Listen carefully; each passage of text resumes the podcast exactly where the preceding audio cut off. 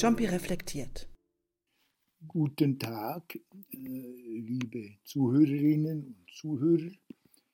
Ich danke für Ihr Interesse, für meinen Podcast und ich möchte Ihnen heute einen kleinen Text äh, zur Sinnfrage vorlegen.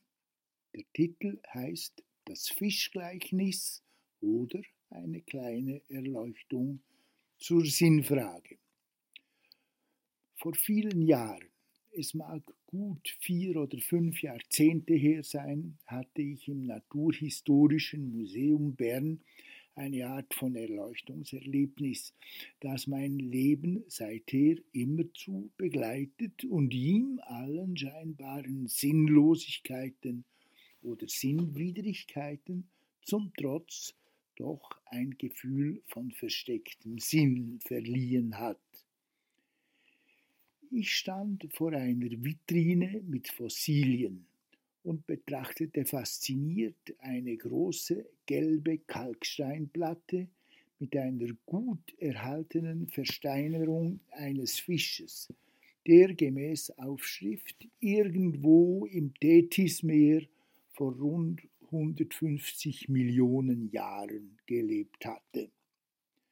Ganz oben ein kleiner, von schädelartigen Schutzplatten für das winzige Gehirn gebildeter Kopf, an den sich eine lange, gegen den Schwanz hin verjüngte Wirbelsäule mit rippenartigen Seitengräten und Arm- und Beinartigen Verankerungen von Vorder- und Hinterflossen anschlossen, die an diese Schulterblatt und Becke, die an die Schulterblatt- und Beckenpartien von Säugern erinnerten. Und plötzlich gewahrte ich in diesem Fossil die Gestalt des heutigen Menschen genau derselbe allgemeine Bauplan mit Kopf, Wirbelsäule, Armen und Beinen. Alles im Grundprinzip schon vor Äonen angelegt und dann über viele Millionen von Jahren immer weiterentwickelt nach den Gesetzen einer wunderbaren und über lange Strecken immer noch geheimnisvollen Evolution bis hin zur Gegenwart und bis zu mir selbst. Dieser vorzeitliche Fisch, ein unter Hunderttausenden von gleichen Fischen zufällig erhaltenes Exemplar, hat zu seiner Zeit so ging es mir weiter durch den Kopf, nichts als seinen angeborenen Regeln gemäß gelebt und einfach, in Anführungszeichen, das Seine getan.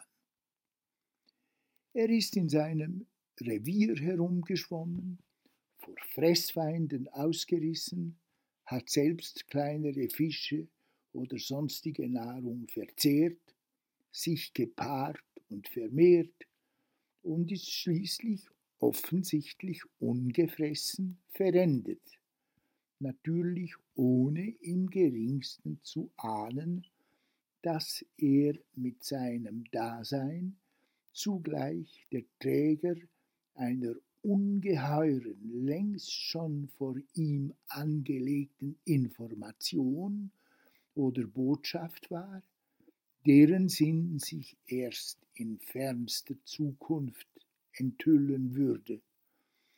Und wäre sein Kadaver nicht zufällig von Sand überdeckt und mit der Zeit zu, zu Stein gepresst worden, so könnte heute kein Mensch mehr über ihn nachdenken und in seiner Gestalt plötzlich den Anfang seiner selbst entdecken.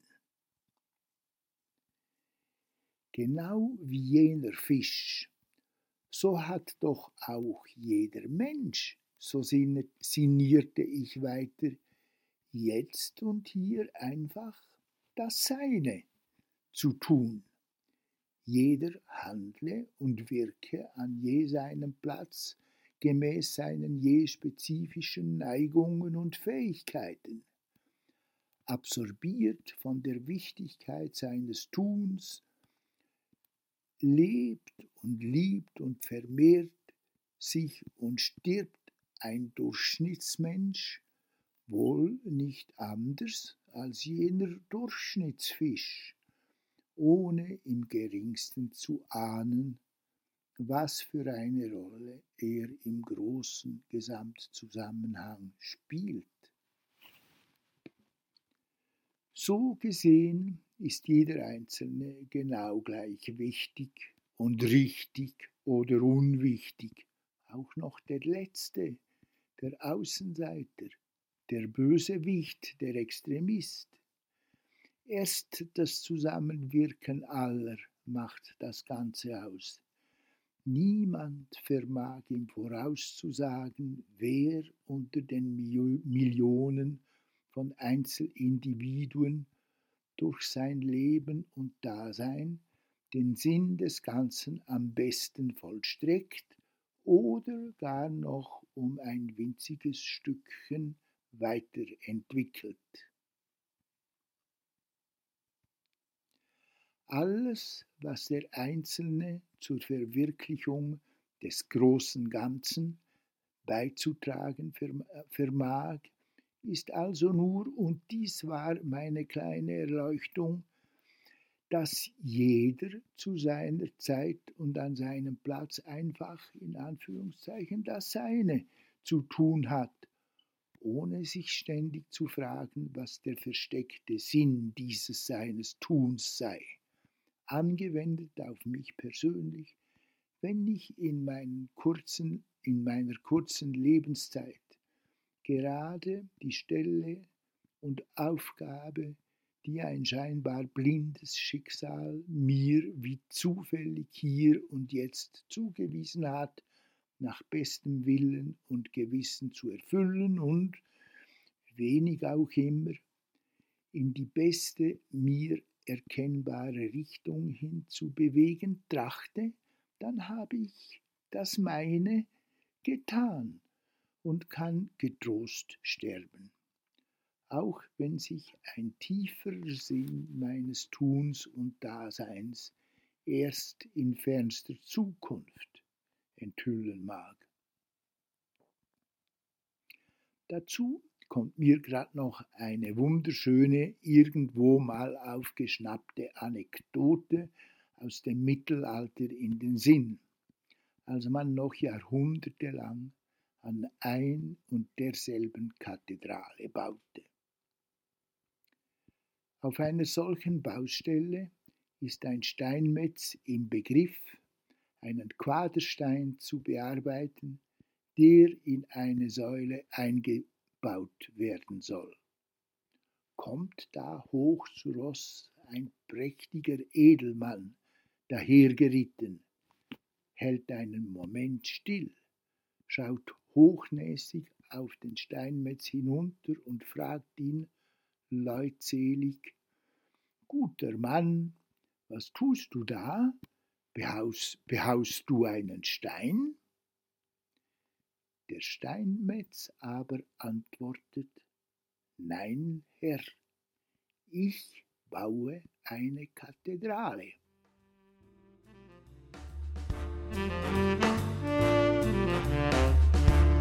Jumpy reflektiert.